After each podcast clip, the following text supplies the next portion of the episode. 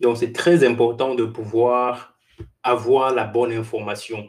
Et de nos jours, la preuve a montré que euh, celui qui détient l'information euh, est prêt à réussir dans beaucoup de choses.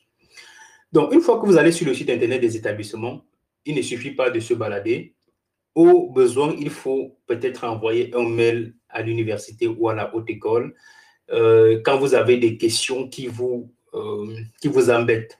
Donc, faire un mail, rassurez-vous, la plupart des universités ou des écoles en Belgique répondent aux mails qu'on les envoie. Donc, je sais que dans nos pays, le plus souvent, on sait que le mail ne sert à rien. Mais le, lors que tu es sur le site Internet d'une école et que tu veux avoir une bonne information, ou alors il y a une information qui t'échappe, prends la peine de d'écrire à l'école en question. Pose ton problème, rassure-toi, ils vont te répondre. C'est très important. Donc, il faut avoir la bonne information. Ça, c'est euh, la première stratégie qu'il faut adopter. La deuxième stratégie, c'est que il faut connaître la procédure. Cette étape également est très importante. Pourquoi? Parce que il y a beaucoup de gens qui se lancent dans la procédure alors qu'ils ne maîtrisent ni, ni d'Adam ni d'Ève. Donc, c'est très, très important de connaître la procédure. Je sais qu'il y a beaucoup de gens qui, qui préfèrent le plus souvent passer par des tierces personnes pour, ou alors ils confient toute la procédure à quelqu'un d'autre. Oui, je ne suis pas contre, mais il est important de pouvoir connaître, de pouvoir savoir ce qu'il faut faire étape par étape. Pour deux raisons. La première raison, c'est que cela évite de te faire anarquer. Il y a beaucoup de gens qui ont confié des dossiers aux gens. Euh, C'était pour l'équivalence. Et la personne leur a fait comprendre qu'en fait, il avait transmis le dossier d'équivalence auprès du service en question pour l'établissement de son équivalence, alors que la personne n'avait pas transmis le dossier au service des équivalences. Il est resté plusieurs mois, il a commencé à s'inquiéter, poser la question, mon dossier à quel niveau, et c'est quand il n'avait pas de réponse qu'il est venu vers moi. Tout simplement parce qu'il ne savait pas comment ça fonctionne. Dès lors que tu transmets, par exemple, un dossier d'équivalence, il y a un moyen de suivi Lorsque quelqu'un te dit que voilà, j'ai déjà déposé le dossier, il peut t'envoyer non, déjà la preuve de paiement des frais administratifs, les 150 euros. Mais quelques semaines après, si cette preuve vraiment existe, ou alors s'il ne t'a pas donné de preuves, tu peux aller sur le site du service des équivalences et vérifier si ton dossier a bien été reçu. C'est pourquoi je dis il faut connaître la procédure. Et la deuxième chose, c'est que quand tu maîtrises la procédure, euh, je pense que tu es dans le bon, donc tu comprends concrètement ce qui se passe. Il y a beaucoup de gens qui stressent au quotidien parce que je sais combien de personnes me posent parfois des questions et je suis euh, parfois déçu par la qualité de la question parce que euh, je me dis si au moins il avait essayé de connaître la procédure, il ne devait pas poser cette question. Il est important de vraiment, vraiment connaître la procédure. Et pour connaître la procédure, c'est aussi simple. Soit vous pouvez acheter mon guide complet dans lequel j'explique toute la procédure, ou vous pouvez tout simplement aller sur YouTube. Et sur YouTube, je, fais beaucoup de vidéos dans lesquelles j'explique euh, les étapes de la procédure, je donne des astuces, etc. Donc, c'est important de connaître la procédure.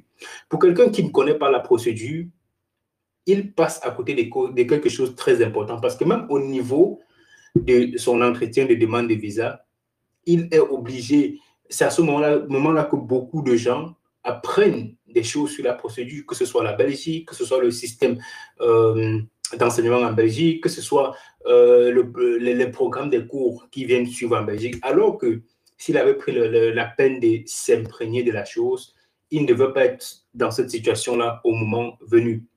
Donc, la deuxième stratégie, c'est de connaître la procédure. La troisième étape, la troisième étape également, qui est, ou alors la troisième stratégie, c'est de discuter avec la famille ou les proches.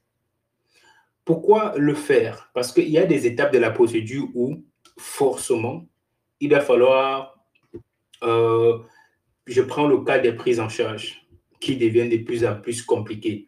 lorsque vous en parlez à la famille, il y a des gens qui, sont, qui peuvent vous aider. C'est vrai que ce n'est pas toutes les familles, mais dans certaines familles, il y a des personnes qui peuvent vous aider. Donc, c'est important de pouvoir discuter avec la famille, poser le problème, vraiment des personnes proches. Donc, on ne dit pas d'aller raconter son projet à n'importe qui. Vraiment discuter soit ses parents, soit ses oncles, soit ses frères, des personnes qui sont susceptibles de vous conseiller ou de vous aider financièrement. Ça, c'est important. La quatrième chose, la quatrième chose qu'il faut faire, évidemment, c'est d'anticiper, de s'y prendre tôt. Dès lors que vous décidez que je veux réellement me lancer pour cette procédure-ci, il est important de faire des choses à temps.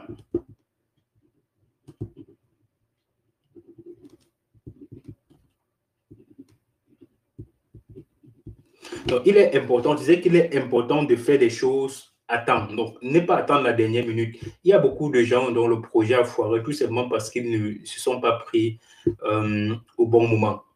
Toujours attendre la dernière minute pour faire des choses.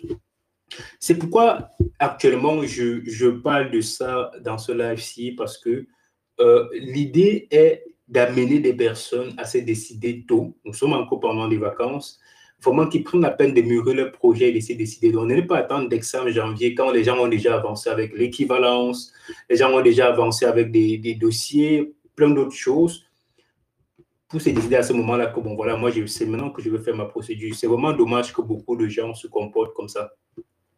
Donc, ça, c'est la réalité. Alors, anticiper, ça va te permettre non seulement de d'avoir moins de stress et d'avoir une longueur d'avance sur les personnes qui vont faire la procédure comme toi. Parce que n'oubliez pas que plus, en fait, euh, plus tôt tu as introduit ta demande de visa, plus euh, tu as plus de chances. Tu as plus de chances d'avoir une réponse favorable. Donc, le plus souvent, lorsque tu as introduit une demande, tu fais tes démarches assez tôt et que tu as introduit ta demande de visa rapidement, vraiment, sauf si vraiment dans le dossier, il y a quelque chose qui qui t'a empêché. Par exemple, ça peut être l'insolvabilité du garant, ça peut être je ne sais pas quoi. Mais le plus souvent, donc l'expérience a montré que la plupart des étudiants qui constituent un dossier complet et qui le soumettent auprès du euh, service des équivalences, ah, pardon, auprès de, de l'ambassade de Belgique, désolé, ils ont plus de chances d'avoir une réponse favorable à leur demande. Donc, c'est pourquoi il faut anticiper surtout. Donc, 2000, je parle justement de la rentrée euh, de septembre 2023. Beaucoup de gens euh, vont se dire que non, mais c'est loin et tout. Mais c'est pas loin, c'est demain. Parce que le temps passe tellement vite qu'on ne se rend pas compte. Pour celui qui a entamé les démarches cette année et que ça n'a pas marché, c'est simple. Il faut tout simplement faire le bilan, se dire, bon, voilà, cette année, j'ai fait si, si, ça n'a pas marché. Pourquoi ça n'a pas marché? Et essayer de, euh, d'apporter des éléments de, des réponses aux problèmes rencontrés précédemment. Il ne faudrait pas faire euh, la même erreur ou alors la même bêtise chaque année. Donc, ce qui t'a empêché, par exemple, cette année d'avoir une admission ne doit pas être la même chose, peut-être, qui peut t'empêcher d'avoir l'admission l'année prochaine. Ce que je ne souhaite pas. Donc, il faut éviter de faire les mêmes erreurs. Et pour cela, il faut anticiper sur la procédure et avoir une longueur d'avance sur tous ceux qui vont également euh, entamer les démarches. La cinquième chose qu'il faut faire, la cinquième, je dis bien la cinquième chose qu'il faut faire, c'est de se préparer financièrement. Donc, ça, c'est très important. Lorsqu'on veut entamer un projet de voyage, il est important de parler des finances. Il est important de savoir comment est-ce que je vais financer ce projet qui va participer, qui va m'aider dans quoi. C'est très important. Donc, l'aspect finance, c'est vrai que pour le cas de la Belgique, pour entamer les démarches, cela ne nécessite pas beaucoup de moyens. Donc, cela ne nécessite pas d'avoir, euh, je ne sais pas, des millions. Pour entamer les démarches, cela ne nécessite pas d'avoir euh, énormément d'argent. Non, pas forcément. Euh, on peut commencer des démarches vraiment avec euh, très peu de revenus.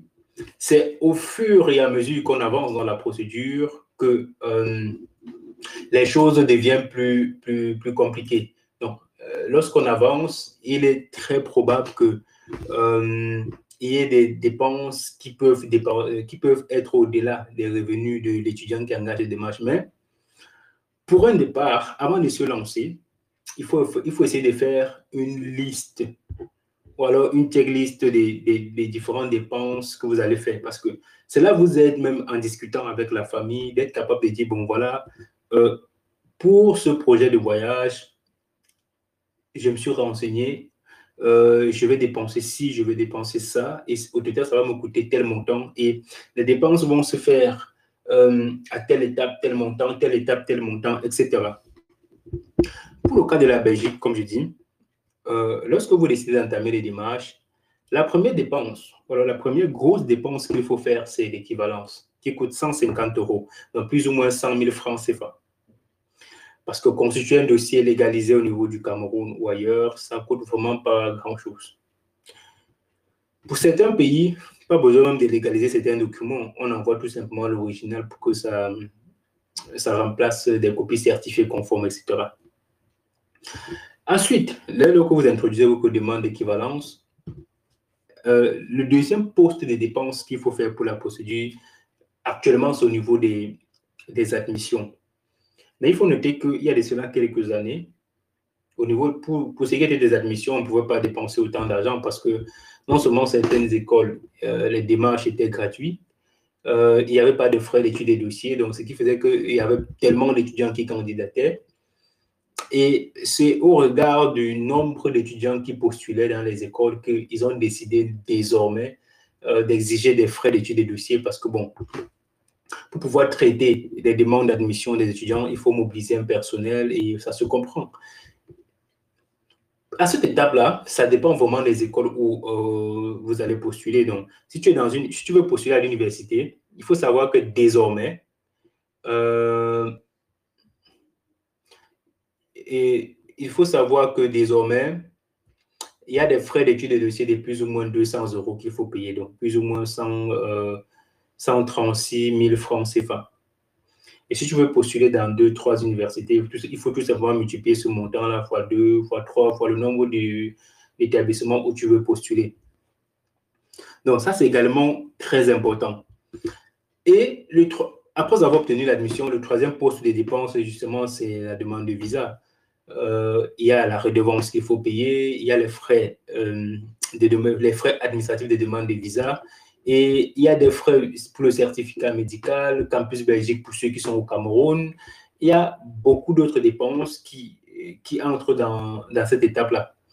Et toujours est-il que, comme je le dis souvent, il est possible qu'avec moins de 1000 euros, donc près de 650 000 francs CFA, un étudiant fait, euh, en termes de démarches, jusqu'à euh, jusqu'à euh, l'obtention de son visa.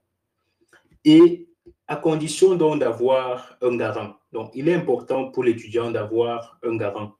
Et tout à l'heure, quand je parlais de discuter avec la famille, justement, c'est pour voir dans quelle mesure, s'il n'y a pas quelqu'un dans la famille qui peut vous aider à signer votre prise en charge. Parce que si vous n'avez pas quelqu'un qui peut vous aider à signer la prise en charge pour votre demande de visa, il est fort probable que vous vous retrouvez dans la situation des gens qui dépensent de nos jours plus ou moins 1500 euros juste pour payer quelqu'un qui doit euh, signer cette prise en charge-là. Donc, vous vous imaginez. C'est donc pour cette raison que je dis, si l'étudiant a déjà un garant qui peut signer sa prise en charge, il est possible de pouvoir faire les démarches jusqu'à l'obtention du visa avec moins de 1000 euros. Je, vais encore essayer d'expliquer davantage. Pour un étudiant qui vient pour des études en master en Belgique, il peut même dépenser moins. Ça, j'explique. Pour un étudiant qui a peut-être un master 1 ou un master 2 et qui veut venir refaire son master en Belgique, et comme parenthèse, toujours ce que je dois répéter ce que j'ai toujours l'habitude de dire, c'est difficile de venir continuer un master en Belgique si vous avez juste une licence depuis votre pays. Donc, la plupart des écoles n'acceptent plus euh, dans la plupart des filières des étudiants étrangers pour des études en master si, quand ils ont juste la licence. eux, ils préfèrent des étudiants qui ont soit un master 1, soit un master 2 parce qu'on estime que, bon, peut-être ils ont déjà des bonnes bases et euh, ça va les permettre de réussir ces cycles en Belgique facilement. Donc, je disais que pour un étudiant qui vient en master, il ne fait pas d'équivalence, donc 150 euros, il empoche. Euh, au, niveau, au niveau des demandes euh, d'admission, il peut cibler une université, donc où il introduit sa demande de, où il introduit sa demande de visa, pardon, sa demande d'admission Désolé. Ici, une université avec une filière qui correspond à ce qu'il a déjà eu à faire. Donc, que son parcours académique, son projet euh, académique vraiment soit concordant, que ça coïncide avec ce qu'il veut faire dans cette université-là.